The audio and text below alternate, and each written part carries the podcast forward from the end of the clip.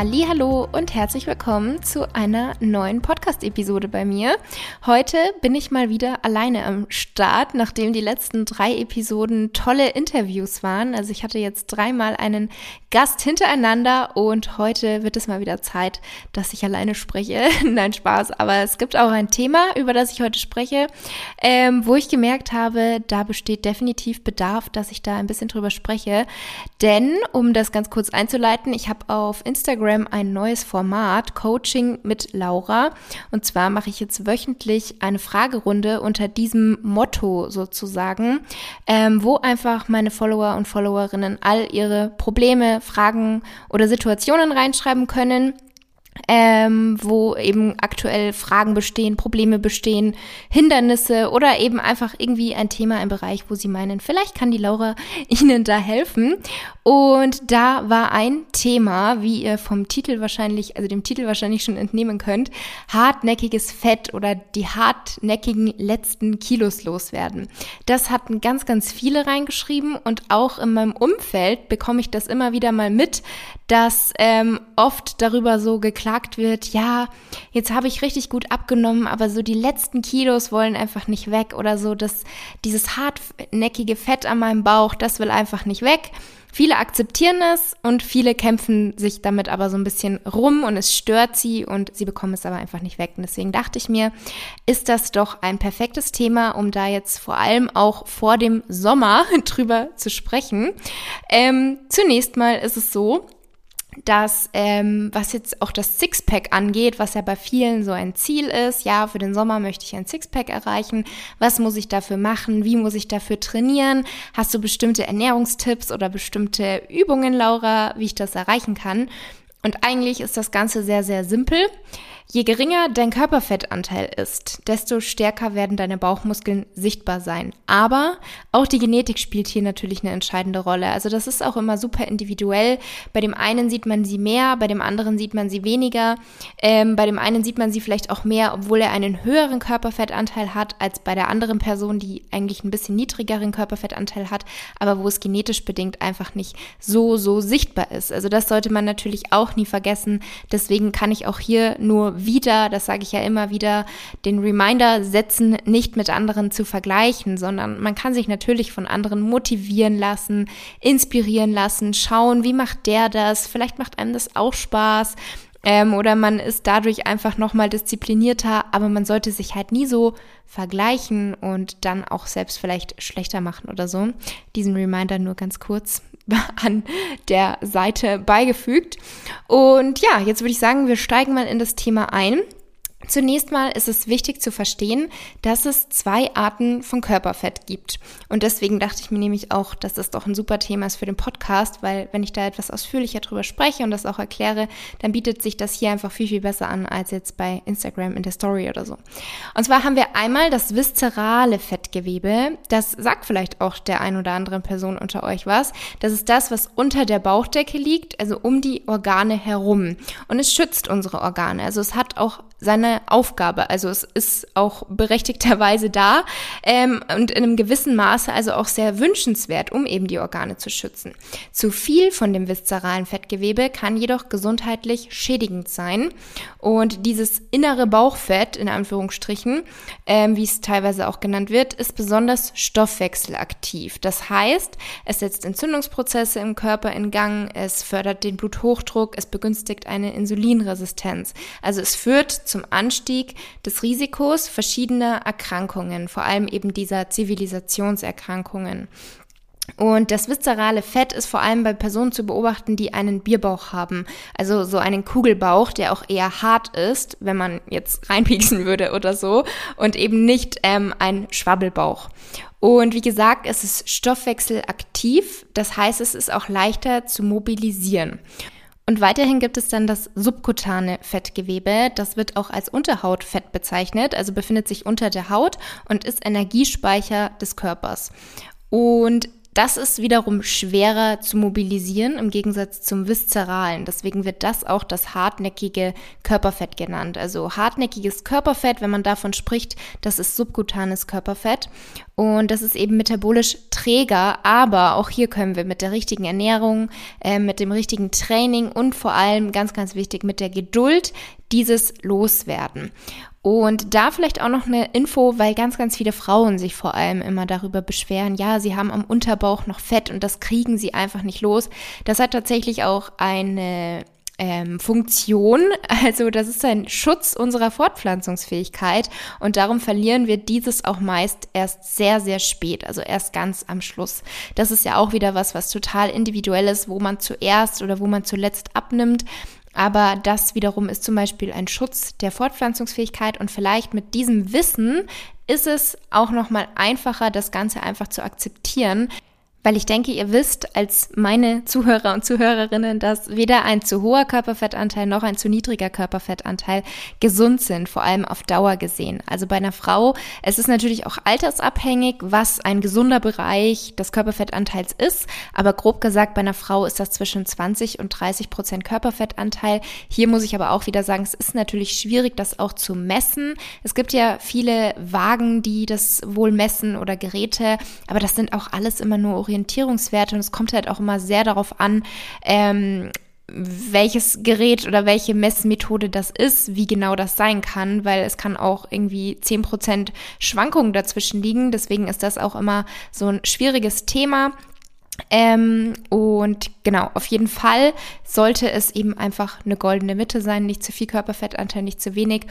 Und deswegen sollte man sich da vielleicht auch wirklich nicht zu verrückt machen. Natürlich ist es immer schön, wenn man körperliche Ziele hat, körperliche Ziele erreicht, aber die sollten eben realistisch sein, auch in einem gesunden Bereich bleiben ähm, und nicht irgendwie dazu führen, dass ihr euch selber total unter Druck setzt und geißeln müsst sozusagen und gar keinen Spaß, gar keine Lebensfreude mehr habt. Und wenn ihr den, also wenn ihr einen so niedrigen Körperfettanteil habt und den auch dauerhaft habt, dann werdet ihr auch merken, dass das einfach nicht gut ist. Also das ist gesundheitlich gesehen eben vor allem für unsere Hormone nicht gut, aber ihr werdet das auch merken durch ähm, Müdigkeit, euch wird immer kalt sein, brüchige Nägel, Haarausfall, äh, natürlich Periodenverlust, ganz, ganz großes Thema. Also das merkt man dann auch, dass das einfach nicht der richtige Bereich für einen gesunden Körper, für einen gesunden Lebensstil ist. Ähm, Genau, so viel dazu. Also nochmal ganz kurz, es macht vielleicht auch Sinn, es irgendwie ein bisschen zu akzeptieren, auch dass der Körper einfach Fett auch braucht. Aber eben, wie gesagt, natürlich nicht zu viel, sondern in einem gesunden Bereich. Und wenn man da so eine kleine Problemstelle hat, wo man sagt, Mensch, die stört mich einfach, dann kann man es natürlich mit viel Geduld und richtiger Ernährung und richtigem Training versuchen loszuwerden. Aber vielleicht kommt auch irgendwann der Punkt, wo man merkt, so macht das einfach keinen Spaß und es fällt euch leichter, das einfach zu akzeptieren. Ähm, aber wir sind noch nicht am Ende der Episode. Es geht weiter. Und zwar, Fettzellen besitzen unterschiedliche Rezeptoren. Und zwar ähm, entscheiden diese darüber, wie leicht das darin befindliche Fett gelöst werden kann. Also Rezeptoren könnt ihr euch vorstellen wie kleine Empfänger, die überall im Körper sitzen und wenn die passenden Hormone an diesen Rezeptoren andocken, dann wird eine Reaktion ausgelöst. Und vereinfacht gesagt sind jetzt bei dem Thema, worüber wir jetzt sprechen, die Alpha-2 und die, Alpha, äh, die Alpha-2 und die Beta-2-Rezeptoren entscheidend. Und an Rezeptoren dieser beiden Arten können die Stresshormone Adrenalin und Noradrenalin andocken. Das sind zwei Stresshormone, welche ausgeschüttet werden, wenn wir Sport machen und oder eine Diät machen. Also auch ein Kaloriendefizit in einer Diät bedeutet ja Stress für unseren Körper. Und genau, haben wir Stress, werden eben diese Stresshormone unter anderem auch ausgeschüttet. Und jetzt ist es so, dass die Aktivierung von Alpha-2-Rezeptoren einen anderen Effekt hat als die Aktivierung von Beta-2-Rezeptoren. Das eine ist hinderlich für die Fettmobilisierung und das andere ähm, wiederum begünstigt die Fettmobilisierung. Und die Alpha-2-Rezeptoraktivierung blockiert die Fettmobilisierung. Und die Beta-2-Rezeptoraktivierung begünstigt diesen Prozess. Und bei unseren typischen Problemzonen, sage ich jetzt mal, wie Oberschenkel, Po und Hüfte, sind eben im Gegensatz zum restlichen oder zum normalen Fettgewebe deutlich mehr Alpha als Beta-Rezeptoren. Also nochmal als Erinnerung, Beta-2-Rezeptoraktivierung verbessert die Fettmobilisierung und steigert die Durchblutung. Das heißt, die Fettmobilisierung ist gesteigert und das Fett wird auch durch den erhöhten Blutfluss besser abtransportiert. Und bei der Alpha-2-Rezeptoraktivierung ähm, wird die Fettmobilisierung blockiert und der Blutfluss verringert. Und die Fettmobilisierung ist demnach blockiert und die Fette werden auch durch diese geringere Durchblutung schlechter abtransportiert oder schlechter herausgeholt. Ein weiteres Problem ist auch, dass diese Problemstellen in, Anführungs in, Anführungsstrichen stärker auf Insulin reagieren als andere Fettdepots und Insulin blockiert ja die Fettmobilisierung. Also das bedeutet jetzt natürlich nicht, dass man Insulin verteufeln sollte. Ähm, also Insulin hat eine lebens hat lebenswichtige Aufgaben, ähm, aber man kann natürlich phasenweise versuchen, das niedrig zu halten, aber jetzt auf Dauer irgendwie Low Carb sich zu ernähren, also Kohlenhydrate komplett rauszulassen, um möglichst nicht den Insulinspiegel steigen zu lassen oder ähm, intermittierendes Fasten zu machen. Das ist natürlich auf Dauer wiederum nicht sinnvoll. Ähm, intermittierendes Fasten hat natürlich einige gesundheitliche Vorteile, aber auch hier muss man natürlich wieder individuell schauen, macht es Sinn? Nicht für jeden ist es was. Gerade Frauen, die Zyklusprobleme haben, ähm, hormonelle Schwankungen, hormonelles Ungleichgewicht oder vor allem Untergewicht oder eine Essstörung in der Vergangenheit hatten, dann sollte man das nicht machen. Also dann wird es wirklich nicht empfohlen. Ähm, und ansonsten muss man halt einfach individuell schauen und sich da auch am besten vorher immer ausführlich informieren. Ähm, vielleicht finde ich da auch mal einen passenden Experten und kann mal eine Podcast-Episode zum Thema intermittierendes Fasten machen, weil da auch immer einige Fragen zu kommen. Also entweder finde ich mal die Zeit, da richtig intensiv zu ähm, recherchieren, weil ich euch natürlich auch hier nur das beste und korrekte Wissen weitergeben möchte. Oder vielleicht finde ich auch mal einen Experten zu diesem Thema. Genau, aber das dazu. Und jetzt nochmal abschließend, was ist wichtig, um Fett zu verlieren, um Gewicht zu verlieren oder um wirklich auch gesund abzunehmen? Ähm, da gibt es an sich einfach eine einfache Basis und die sollte definitiv stimmen. Also um überhaupt Fett zu verlieren, ist ein Kaloriendefizit notwendig. Und natürlich, wenn man jetzt ein paar Tage nichts isst oder drei, vier Wochen fast nichts isst und mega viel Sport macht, dann wird man schnell abnehmen aber das ist alles andere als gesund oder nachhaltig. Also wirklich lieber den ähm, na, den langfristigen Weg wählen, der dann aber auch länger dauert und wo vor allem Geduld gefragt ist. Also Geduld ist natürlich ganz, ganz wichtig, aber so seid ihr letztendlich am Ende glücklicher und werdet dieses Ziel, was ihr habt, auch halten können, so dass es nicht immer wieder von vorne losgehen muss. Also dass ihr nicht in so einem Diät-Teufelskreis landet, sondern einfach, dass ihr einmal einen für euch richtigen Weg findet, der dann sich auch zu eurem Lebensstil entwickelt, dass ihr neue Routinen bildet, dass gesunde Ernährung einfach Part eures Alltags ist und nicht phasenweise immer nur dann ähm, auf den Teller kommt, wenn ihr gerade das Gefühl habt, ja, jetzt muss es mal wieder sein, weil jetzt muss ich mal wieder draufschauen, sondern das sollte einfach fest im Alltag integriert sein.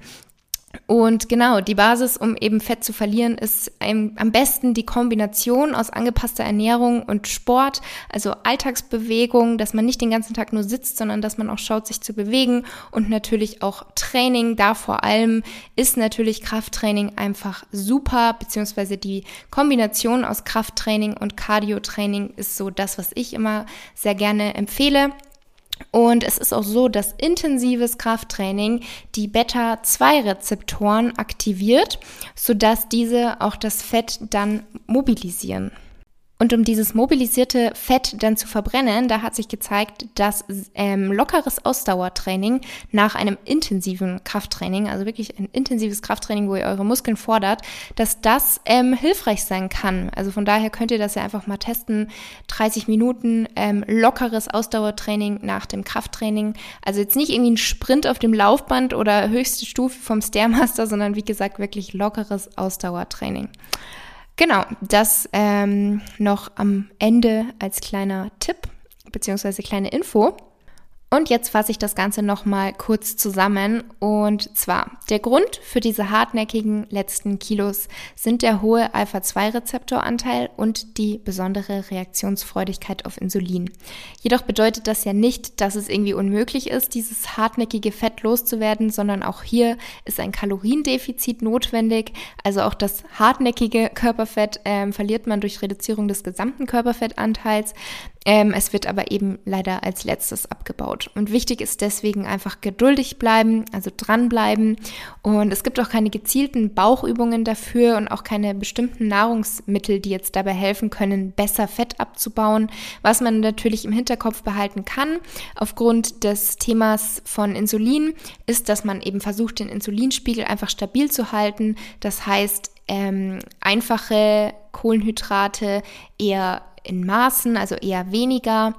Was aber auch nicht bedeutet, dass man komplett darauf verzichten muss. Ihr wisst, ich bin kein Freund davon, irgendwie sich was zu verbieten oder zu verzichten, wenn man eigentlich ab und zu Lust drauf hat. Aber komplexe Kohlenhydrate beziehungsweise vor allem eine eine vorwiegend pflanzliche Ernährung, die eben auch aus vielen Ballaststoffen besteht. Das ist natürlich super, um den Insulinspiegel ähm, möglichst stabil zu halten. Aber auch das ähm, ist Poten ein potenzielles Thema, wo man auch nochmal ausführlicher in einer weiteren Episode drüber sprechen kann. Und ansonsten ist einfach die Kombination aus gutem Stressmanagement, aus gutem Training, also Krafttraining, Alltagsbewegung und sonstigem Sport, der euch einfach Spaß macht und eine angepasste Ernährung ähm, optimal, wichtig und natürlich viel Geduld. Und bei der Ernährung ist es so, auf Zucker oder ungesunde Fette sollte man natürlich weitestgehend verzichten, beziehungsweise diese in Maßen genießen wenn man das möchte. Und ansonsten einfach viel Gemüse, ähm, Protein, vorwiegend pflanzliche Quellen, Ballaststoffe, gesunde Fette, viel Wasser trinken. Das sind eigentlich so die Dinge, die die Basis einfach ausmachen und die einfach wichtig sind. Und diese Basis sollte auch immer stimmen, bevor man sich irgendwie in irgendwelche Details stürzt bzw. verrennt. Ähm, genau. Und als allerletztes habe ich jetzt noch ganz kurz ein Thema bzw. einen Tipp, den ich in diesem Zusammenhang auch sehr wichtig finde. Und zwar, wenn jetzt jemand unter euch ist, der oder die schon sehr lange Diät macht und einfach das Gefühl hat, okay, es geht nichts ähm, mehr voran und deswegen fandet ihr vielleicht auch diese Podcast-Episode interessant, weil ihr euch dachtet, ja, das letzte Fett, die letzten Kilos, die will ich noch zunehmen, aber es stagniert gerade gefühlt. Ähm, hier ist es auch so, Frag dich wirklich mal, isst du vielleicht zu wenig? Also machst du vielleicht schon sehr, sehr lange Diät und isst auch einfach wirklich zu wenig, weil das ist ein häufiger Fehler, dass man wirklich zu wenig einfach isst. Ähm, oder isst du vielleicht doch auch das Falsche? für vielleicht mal Ernährungstagebuch und reflektier so ein bisschen selber dein Verhalten, dein Essverhalten, deine Gewohnheiten oder trainierst du vielleicht auch nicht intensiv genug? Also oft ähm, bekomme ich auch mit, dass sich viele darüber beklagen, sage ich jetzt mal, dass im Training nichts vorangeht oder dass sie keine Erfolge sehen beim Training, dass sich nichts verändert. Dann ist wirklich auch die Frage, trainieren diese Personen intensiv genug? Und was wirklich Sinn machen kann, wenn du schon sehr lange Diät machst und vor allem, wenn du ein krasses, also ein zu extremes Kaloriendefizit hattest, dann solltest du das auf jeden Fall in der Zukunft nicht so weiterführen. Ähm, aber wenn du eben schon sehr lange Diät machst und das Gefühl alles stagniert, dann kann es Sinn machen, eine Diätpause zu machen. Und das bedeutet, du schließt das Defizit, das heißt, du gehst auf Erhaltungskalorien. Und wie lange das sinnvoll ist, das kommt wirklich komplett drauf an, wie lange du schon diese Diät machst und auch wie du dich fühlst. Also ob du dich komplett ausgelaugt fühlst und total energielos, dann macht es auch wirklich Sinn, das mal für einen längeren Zeitraum zu machen. Auch nicht nur zwei, drei Tage, sondern vielleicht zwei, drei Wochen wirklich eine Pause einzulegen ähm, denn das Problem ist, wenn du lange Zeit Diät machst, das ähm, wirkt sich ja auch auf unsere Hormone aus. Und zwar negativ wirkt sich das auf unsere Hormone aus. Und bei einem Kaloriendefizit sinkt der Leptinspiegel. Und das hat keine, also unter anderem, es gibt noch viele andere hormonelle Veränderungen. Aber dass der Leptinspiegel sinkt, das hat eben keine besonders positiven Effekte auf unseren Körper und die Hormone. Denn Leptin steuert unseren Stoffwechsel, den Appetit, die Motivation, die Libido und viele weitere Dinge. Das sind vielleicht auch Dinge, die du schon gemerkt hast, dass sich da was verändert hat, seitdem du vielleicht dieses extreme oder lange, schon langanhaltende Defizit fährst. Und der, der Leptinspiegel sinkt wenn der Körper einen Fettverlust bzw. ein Kaloriendefizit verzeichnet. Und wenn du jetzt eine Diätpause machst oder auch Refeed Days, so werden die auch genannt, vielleicht hast du das mal gehört, da habe ich übrigens auch ähm, eine separate Podcast-Episode dazu. Hör dir die also auch gerne mal an. Ähm, das funktioniert so, dass du eben deine Kalorien erhöhst und vor allem den Kohlenhydrateverzehr erhöhst. Das heißt, High Carb dich ernährst und Protein bleibt moderat und beim Fett eher ähm, ja, low, also nicht zu, natürlich nicht zu wenig Fett, aber die sollten jetzt nicht extrem erhöht werden. Und das hat dann eben eine positive Wirkung auf deinen Leptinspiegel. Und deswegen macht es tatsächlich Sinn, das regelmäßig ähm, und bewusst in eine Diät einzuplanen. Und ja, damit kommen wir jetzt zum Ende der Episode und ich habe jetzt abschließend auch noch einen ganz, ganz wichtigen Tipp für dich und zwar möchte ich einfach noch sagen, dass ein vermeintlich perfekter Körper nicht alles ist. Also wie gesagt, es ist vielleicht einfacher, gewisse Dinge zu akzeptieren und so anzunehmen, wie der Körper von einem selbst einfach ist, wie, also was dich einfach ausmacht. Und wenn du dich damit irgendwas herumschlägst, irgendwas dich wirklich belastet und du einfach merkst, egal was du machst, es funktioniert einfach nicht, dann versuch es lieber zu akzeptieren. Also deine Lebensqualität sollte nicht darunter leiden, irgendwie ein, zwei Kilo noch mit Biegen und Brechen loszuwerden, und dann den perfekten Körper zu erreichen, weil oftmals ist man damit auch nicht glücklicher, wenn man jetzt einen in Anführungsstrichen perfekten Körper hat, weil perfekt ist niemand und egal wie vermeintlich perfekt jemand aussieht, diese Person wird auch immer irgendwelche Problemstellen haben, mit denen sie nicht so zufrieden ist. Ähm, deswegen macht euch das immer bewusst, akzeptiert euch so, wie ihr seid, was aber nicht bedeutet, dass ihr nicht an euch arbeiten sollt oder könnt oder dürft, aber eben so, dass ihr trotzdem noch weiterhin Freude an allem habt und euch dann nicht unter Druck und unter Stress setzen lassen müsst. Genau, das war die heutige Episode. Ich wünsche euch jetzt einen super Start in die neue Woche, vor allem an alle meine Zuhörer und Zuhörerinnen, die die Podcast-Episode immer direkt schon montags hören. Ähm, und wir hören uns dann in einer Woche wieder. Macht's gut, tschüss!